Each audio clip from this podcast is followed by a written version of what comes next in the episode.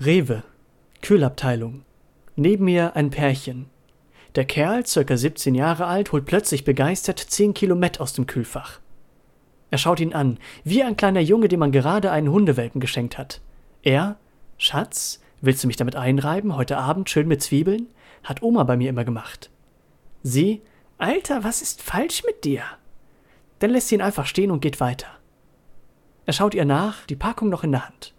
Er schaut auf diese Packung Met, dann auf seine sich entfernte Lebensgefährtin, die gerade konzentriert die Rückseite einer Saftpackung studiert. Dann wieder auf das Met. Seine Schultern sacken ab, sein Kopf senkt sich, er dreht sich um und sieht mich. Er sieht, dass ich das Gespräch mitbekommen habe. Er schüttelt mit dem Kopf.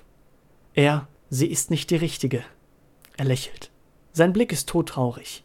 Ich lächle zurück, schweigend, aber halte seinen Blick. Er, Oma hat mich immer mit Matt eingerieben.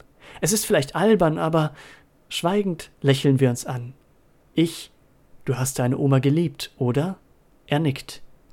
Ich, vergiss die Zwiebeln nicht. Er lacht.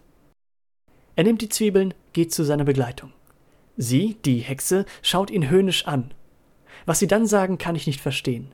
Es ist hitzig, sie lässt ihn stehen und geht. Wahrscheinlich wird er heute Abend sich selbst mit Matt einreiben müssen. Wahrscheinlich wird er dabei an seine Oma denken, wahrscheinlich auch an seine Begleitung.